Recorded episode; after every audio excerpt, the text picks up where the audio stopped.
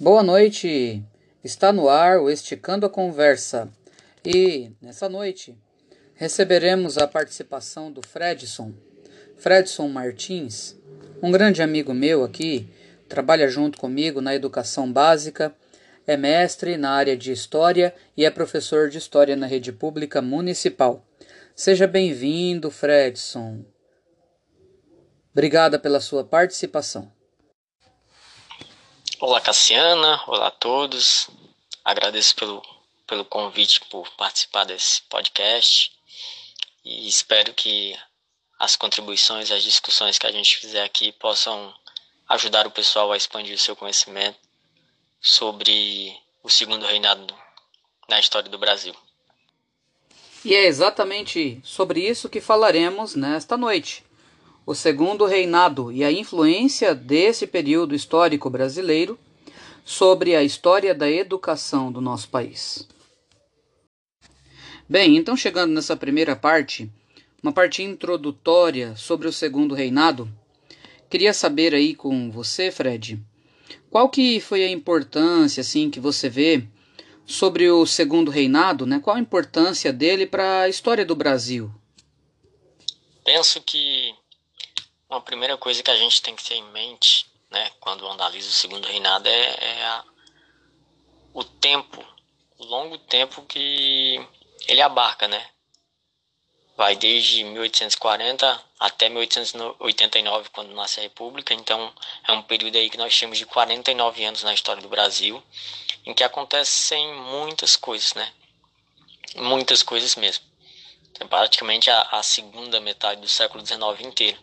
É um período que uma época que tem assim grande progresso cultural e tem uma muita significância para a história do Brasil.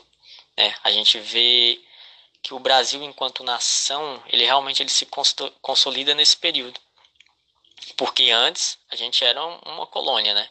Então, em 1822 é quando o Brasil fica independente de Portugal, rompe suas amarras com Portugal e vira uma, uma nação. Mas de 1822 até 1840 a gente tem um período curto de 18 anos, enquanto a, a identidade histórica do Brasil não, não foi confirmada, não tinha sido construída de fato ainda. E vai ser no segundo reinado que essa identidade brasileira, de certa forma, ela vai ser construída, né? principalmente através de obras de literatura, do teatro, das artes visuais e com a própria figura da, da, do imperador, que é Dom Pedro II, nesse período esse sentimento né, de, de brasilidade que vai tomando conta aí dos nativos, né, nativos nessa terra, né, ele surge aí dessa noção de não pertencer, né? Esse filho de português, filho de indígena, ou como o como o Darcy Ribeiro fala, né, da miscigenação, né? A gente tem também o Gilberto, Gilberto Freire, vai falar um pouquinho sobre isso, né, na, na questão da, da miscigenação. Né, esse, essa pessoa não é que vai nascendo no Brasil, né, não é nem indígena, então ele não vai poder voltar para a tribo. Ele não é português, então não adianta ele querer ir lá para Portugal e viver como um português. E ele não é muito menos africano, né? Então não adianta ele querer nutrir esse desejo de voltar para a África. Dessa forma ah, é que surge esse sentimento de brasilidade, né? Com a proclamação da, aliás, com a declaração de independência né, do nosso país, aí sim que ele vai surgir como uma nação, então vai ter, o, de fato, os primeiros brasileiros, né? Isso aí, é isso mesmo. E aí, assim, me fala um pouquinho sobre como é que o Dom Pedro, Dom Pedro II chega ao poder.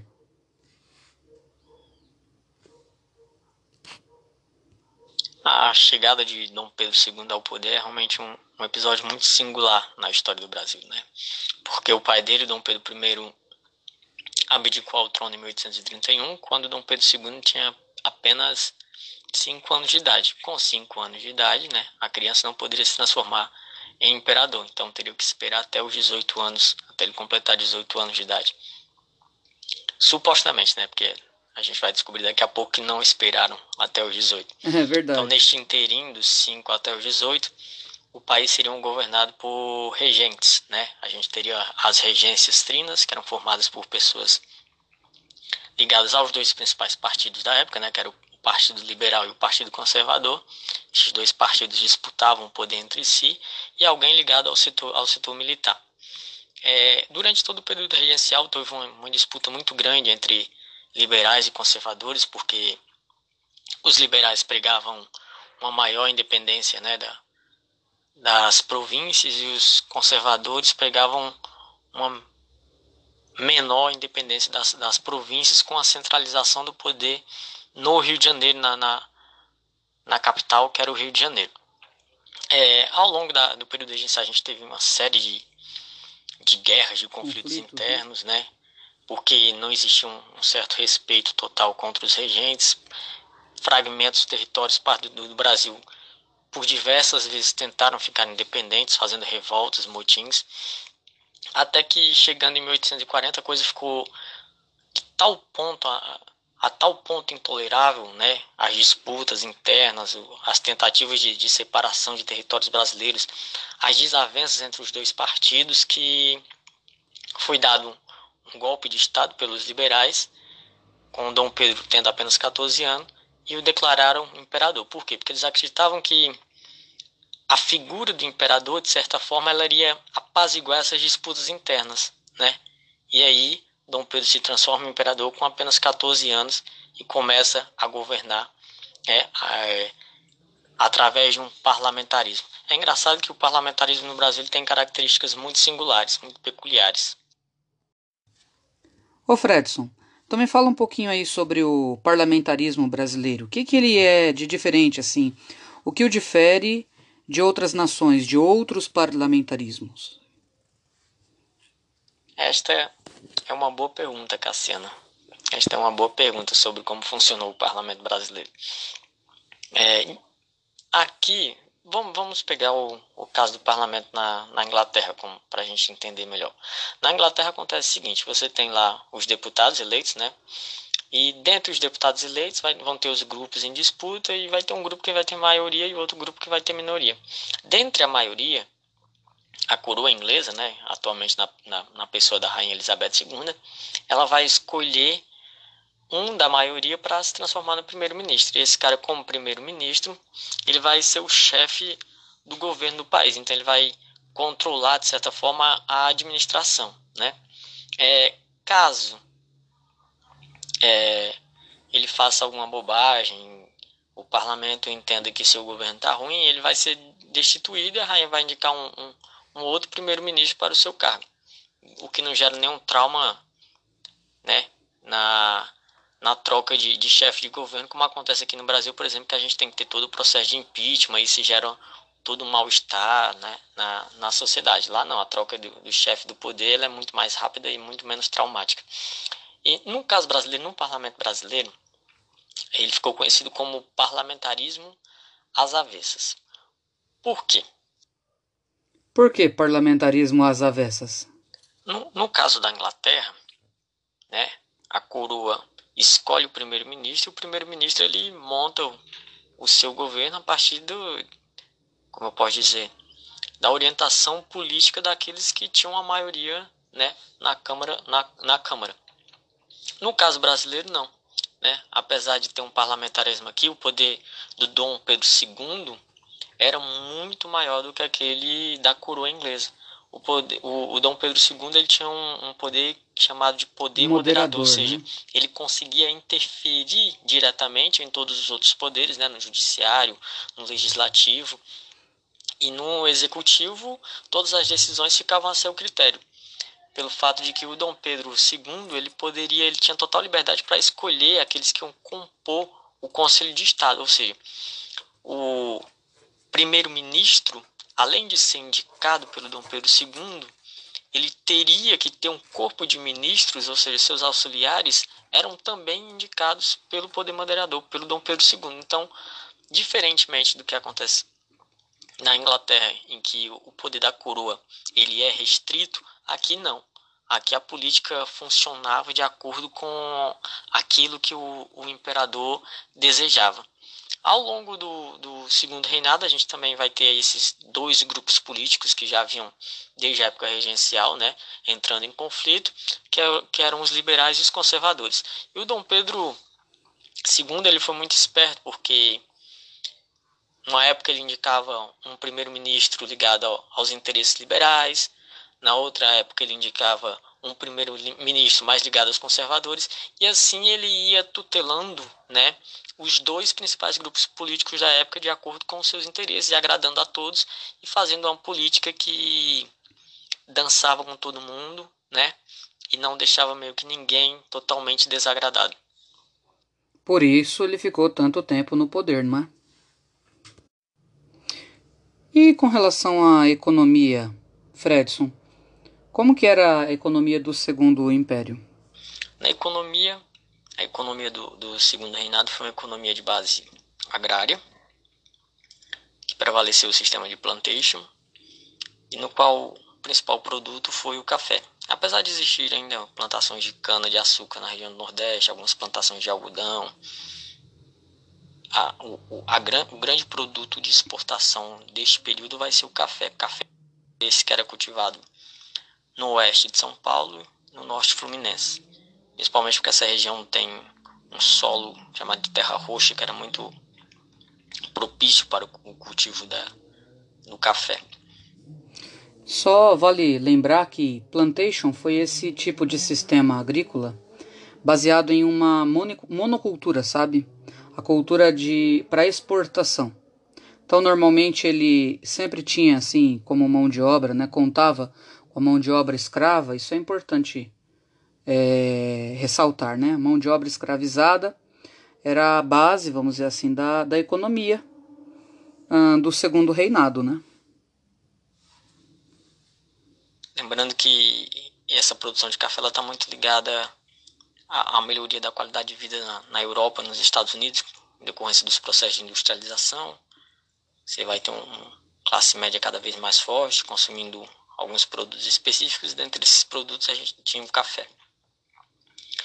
Do outro lado, na economia, a gente vai ter uma pequena industrialização. Dom Pedro II era um cara que incentivava muito novas tecnologias, novas descobertas. Vai ser ele que vai trazer a fotografia para o Brasil. Ele participa das feiras internacionais quando pode, viaja para várias regiões do mundo. Então ele tenta trazer algumas indústrias para o Brasil, principalmente através da figura do Barão de Mauá.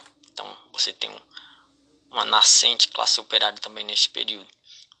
Inclusive tem um livro chamado Culturas de Classe, organizado pelo professor Cláudio Batalha da Unicamp, e um dos capítulos vai trazer uma boa reflexão sobre a formação dessa classe operária no Brasil. Lembrando que o século XIX, segunda metade do século XIX, vão acontecer várias revoltas de operários, de camponeses ao redor do mundo. A classe operária está se organizando, estão sendo organizadas as internacionais comunistas. Então, isso se reflete também na sociedade brasileira do período. É legal também ressaltar, sim, que tem um, um tem até um filme brasileiro, né, chamado Mauá, que ele retrata um pouco sobre essa questão da da industrialização aqui do, do nosso país, fala um pouco sobre a construção das vias né, ferroviárias, o surgimento dos primeiros trens aqui, esse capital estrangeiro investido aqui, sobretudo na região de São Paulo, para o escoamento do café até o litoral, né? Isso é bem legal também. Ok, Fred. E com relação à, à sociedade, assim, como nós podemos caracterizar a sociedade? Eu sei que pelo aspecto social a gente pode falar um pouquinho também sobre a educação, mas na sociedade propriamente dita, o que, que nós podemos uh, dizer dela? Bom, no que se refere à sociedade do período, a gente tem uma sociedade bastante desigual. De um lado, a gente vai ter uma elite agrária, estava muito próximo aos, aos partidos políticos, aos setores que comandavam a economia e ligadas de certa forma à figura do imperador que era Dom Pedro II. E do outro lado da pirâmide, nas camadas mais baixas, a gente vai ter os pobres e abaixo de todo mundo os escravos. Importante falar dos escravos porque a escravidão ela perpassa todo o período imperial e praticamente é um dos principais fatores que encerra o Brasil Império. Outra questão importante e interessante da gente pensar sobre a sociedade do período é como a identidade brasileira ela se reafirmou no segundo reinado, principalmente através de cultura, da cultura escrita, da literatura, com a figura do, do, do indigenismo, o indígena que era uma parte do Brasil, juntamente com o português, que funda então essa, essa identidade brasileira. A gente tem o indigenismo, né, que é uma marca do romantismo. Sim. Um, uma reafirmação da nossa sociedade e a construção de um certo nacionalismo brasileiro. Agora, uma, uma coisa que a gente tem que pensar quando se reflete sobre a sociedade do período é que era uma sociedade bastante desigual. Sociedade ligada ao patrimonialismo, às elites agrárias, uma sociedade preconceituosa, machista, né, com as características do, do patriarcado, e bem desigual, como eu já disse. Com relação à escravidão, acredito que você pode até colaborar muito mais do que eu com a legislação que coloca fim à escravidão, a gente tem um fortalecimento das políticas educacionais que você pode elucidar melhor para os alunos. Com certeza.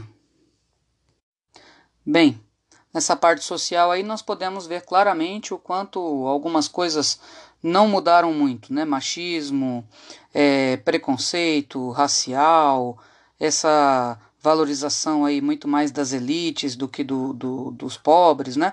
Tudo isso ainda existe, infelizmente, nos dias atuais, né? Mas na época do segundo reinado, uh, o ensino ele elementar ele passava por muitas crises também, né? Porque as elites não achavam, é, não achavam assim que fosse obrigatório, que fosse essencial investir nessa educação, até porque o Brasil ainda era tipicamente rural, né? Embora ele tivesse tido uma pequena, uma primeira uh, um primeiro surto de industrialização, ele ainda era um país extremamente rural. E a sua população era composta principalmente de analfabetos, né? E ex-escravizados, né? E escravizados, né? Bem, com relação à educação, é bom a gente voltar um pouquinho, talvez, no primeiro reinado, apenas para dizer o seguinte, que após a, a, a Constituição né, é, ter sido outorgada, ou seja, ela foi imposta né, pelo imperador, ah, eles mantiveram alguns princípios, como o de liberdade de ensino sem restrições e também a intenção de instrução primária gratuita a todos os cidadãos. Né? Lamentavelmente, essa intenção não é de fato a ação. Né? E só em 1827 é que vai ter uma lei específica, né? que é a única lei, vamos dizer assim, em mais de um século, que ela vai justamente abordar o assunto né, para todo o país, ela vai incluir todo o país nessa obrigatoriedade de criação de escolas de primeiras letras em todas as cidades, em todos os vilarejos, né? Escolas de meninas também, isso vai ser uma outra uma outra coisa interessante do primeiro reinado, né? Falando do primeiro reinado, né? Tudo isso vai acontecer aí para preparar talvez o terreno agora para o segundo reinado, né?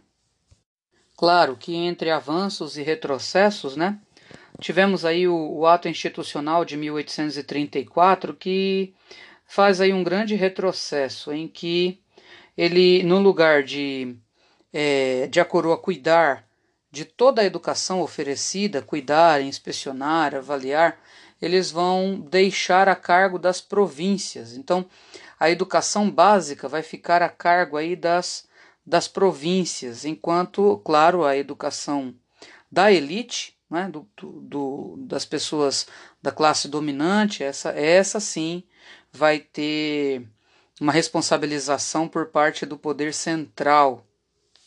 Isso mostra né, o quanto a educação brasileira já se constitui uma educação dual desde o início. Então, por isso, você tem aí o, o pessoal das elites, né? passando realmente por cima do ensino elementar, que não era obrigatório para o ingresso, não precisava terminar o ensino elementar nas instituições públicas do país para uh, ingressar no ensino secundário. Então, assim, os, os pais da, dos mais, né, mais ricos, eles até contratavam preceptores, educavam as crianças em casa, contratavam professores para educarem as crianças e depois daí, é, não, não tendo esse vínculo obrigatório com o Estado, né, eles só iriam acessar mesmo no ensino secundário. Né. Para se ter uma ideia, em 1867, só 10% da população em idade escolar se matriculava nas, nas escolas primárias. Né? Isso mostra realmente o quanto essas escolas primárias não tinham assim um valor nem para a sociedade, né, que não via com uma preocupação, e muito menos para as classes uh, mais abastadas. Né? Além disso, assim, acho que para talvez para dar um apoio, para ajudar, né? É, houve essa experiência do método Lancaster que nós já conhecemos, que é do ensino mútuo, né? Em que um aluno, aquele que tivesse maior destaque, ia ajudando o professor e ensinando os outros colegas, e eles iriam aprendendo entre eles, né? Esse método que foi decretado aí a partir de 1827, né? Ele ainda teve muito sucesso até 1854 e mesmo depois ele era aplicado em alguns lugares naquela formação original ou mesclada também com outros métodos. É claro que isso gerou um grande fracasso nessa experiência, né? Porque é claro que havia a necessidade de você ter uma mão de obra mais especializada, não dava para legar, para deixar tudo na mão dos aprendizes. Né? Fora que a estrutura dos locais em que eles é, colocavam as crianças era uma, era uma estrutura muito precária. Né? Havia, para se ter uma ideia, assim, uma, os bancos, né, os quadros, havia toda uma necessidade material adequada para esse, esse fim e que, infelizmente, o Estado, o, o ou mesmo as províncias, né, ninguém oferecia adequadamente. Então tinha criança que sentava no chão, tinha criança que não conseguia se concentrar, e por diversos fatores, é claro que a, a evasão era extremamente alta. Né?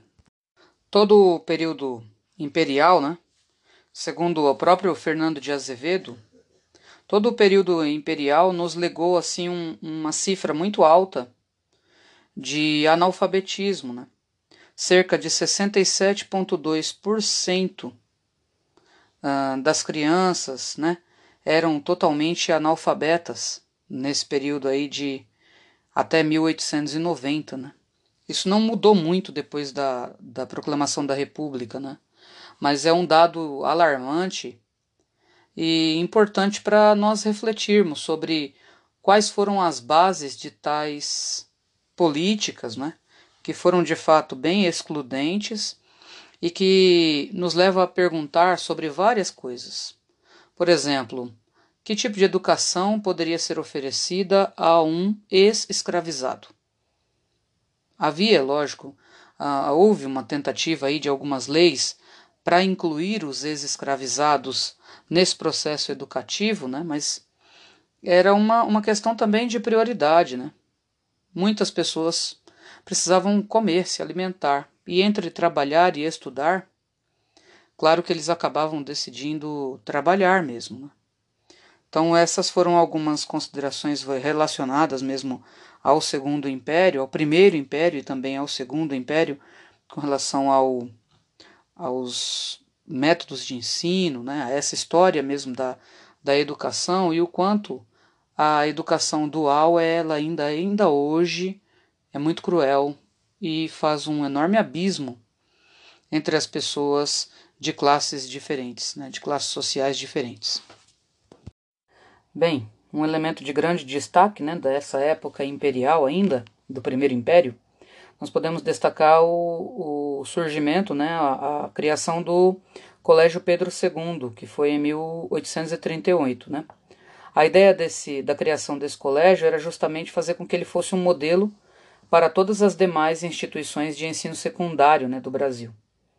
É, o, no, de fato, uh, apenas a partir de 1850 é que a gente vai ter algo bem importante que é a criação da, da Inspetoria Geral de Instrução Primária e Secundária do município da Corte, né? E o trabalho dessa, dessa inspetoria era orientar e supervisionar o ensino público e também o ensino particular.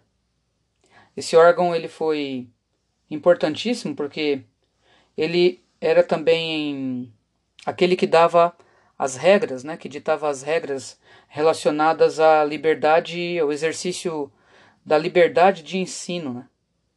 E essa liberdade de ensino era uma coisa interessante, né?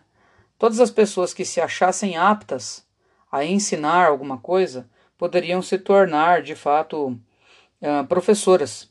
Não havia muita necessidade de formação inicial de, de professores. Né? A preparação dos professores, sobretudo professores primários, ela acontecia principalmente assim, de uma forma bem indireta, né? E se o indivíduo soubesse ler e escrever, já podia se tornar professor primário. E ele era autorizado, inclusive, até a formar alguns estatutos nos seus colégios, né? Se fosse a iniciativa privada, né? A parte mais séria da educação, né, a ênfase da educação no nosso país, nesse período do segundo reinado, era muito mais voltada para o ensino superior do que para as primeiras letras, do que para o ensino é, secundário também, né? Acontecia que o ensino secundário ficava aí a, a cargo, né? O ensino primário ficava a cargo de alguns professores particulares, pensando nas elites, né? Então, os, os pais das crianças mais ricas podiam contratar professores, podiam contratar preceptores que lhes ensinavam as primeiras letras, né?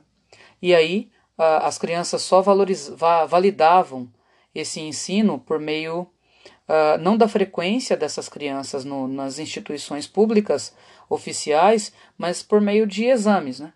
Se ele é, fosse bem no exame, então ele poderia subir de nível e para o ensino secundário e daí até para o ensino superior. Né? Isso foi uma característica muito marcante do Segundo Império, né? a, a questão desses exames que faziam com que, inclusive no ensino superior, os estudantes pudessem escolher as matérias que eles quisessem estudar e, e as matérias que eles não queriam frequentar, eles só fariam uma prova para concluí-las. Ah, o que predominava de fato era essa, essa questão da, do positivismo. Né? O positivismo ele fazia a, a oposição né?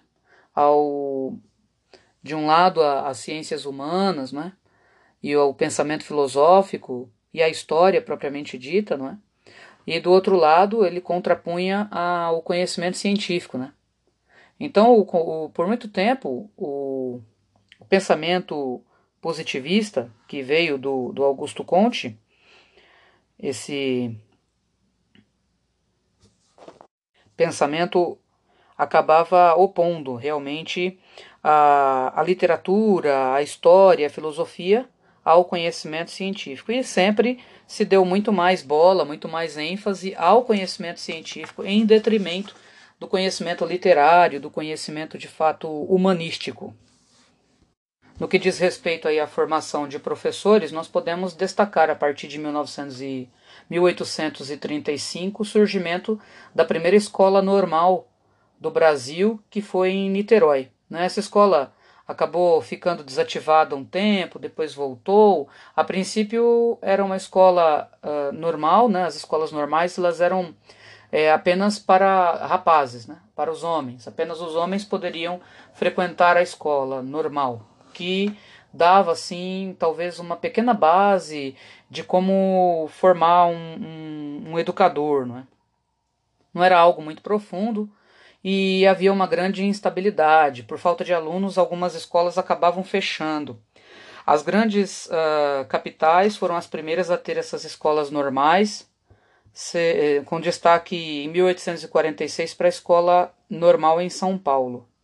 Né? Mas uh, nas décadas subsequentes, décadas de 60 e 70 e 80 também, uh, houve esse, essa questão aí da do surgimento das escolas normais em outras capitais também. Bem, de fato, uma coisa interessante é que apenas por volta de 1870 é que as mulheres começaram a se inserir nas escolas normais, porque não sabia-se muito bem o que fazer com elas, já que uh, elas não poderiam seguir para outras áreas, não havia ensino superior dedicado às mulheres e por isso elas uh, o máximo que elas podiam estudar é até a escola normal.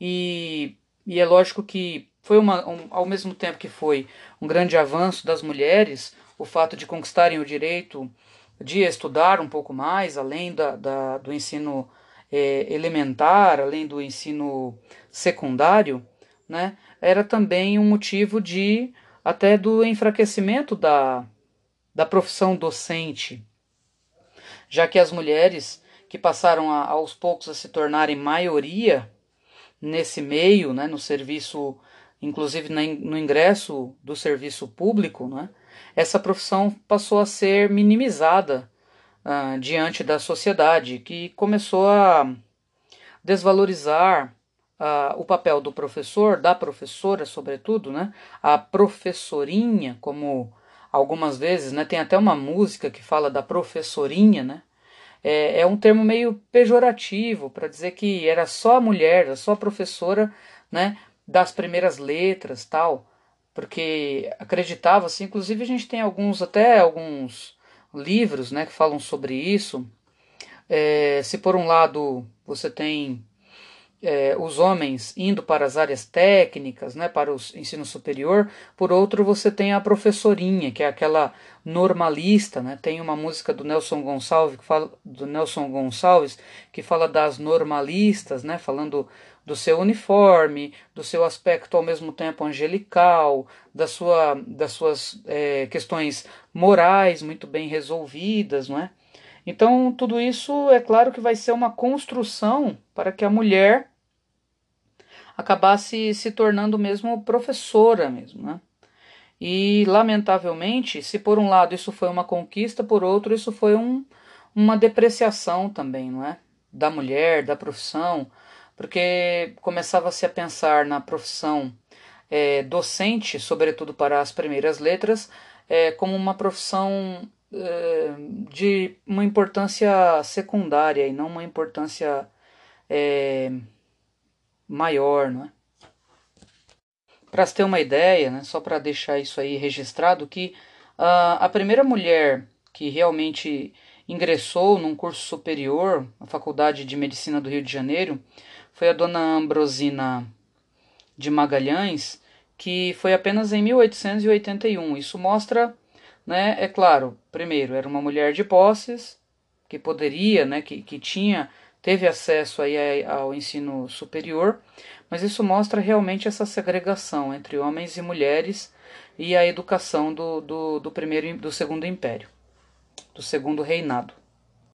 Muito mais nós poderíamos falar sobre a educação no segundo reinado e também não só do Rio de Janeiro, mas também das grandes capitais, incluindo São Paulo, né? Mas eu quero deixar uma indicação aí de livro para quem se interessou por esse tema, né? Nós temos um, dois livros que são assim, inclusive são a base do, do nosso curso, né, de, de História da Educação. O primeiro deles, que é chama-se História da Educação Brasileira, que é do Paulo Girardelli Júnior, né, da editora Cortez. E o outro é o da Maria, Maria Lúcia de Arruda Aranha, bem conhecido entre nós, eu já mostrei inclusive na classe para vocês, que é a história da educação e da pedagogia geral e do Brasil, da editora Moderna. Né? Então são dois livros aí que eu deixo de indicação para vocês. Quero agradecer a audiência de vocês todos, quero que vocês um, se sintam curiosos e com vontade de pesquisar um pouco mais sobre sobre o Segundo Império e sobre todas as inovações que esse período ocasionou aí para o Brasil na área econômica, na área social.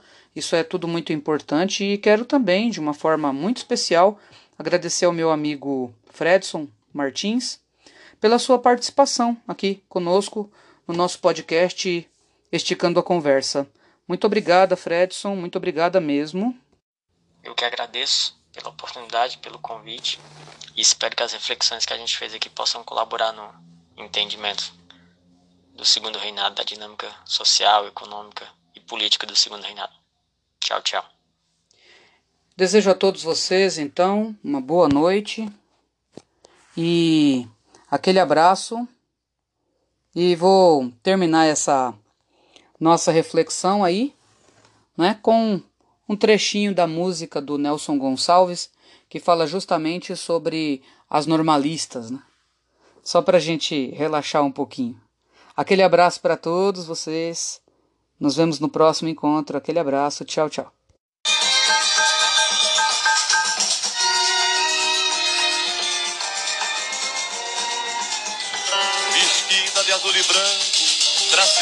Sorriso franco no rostinho encantador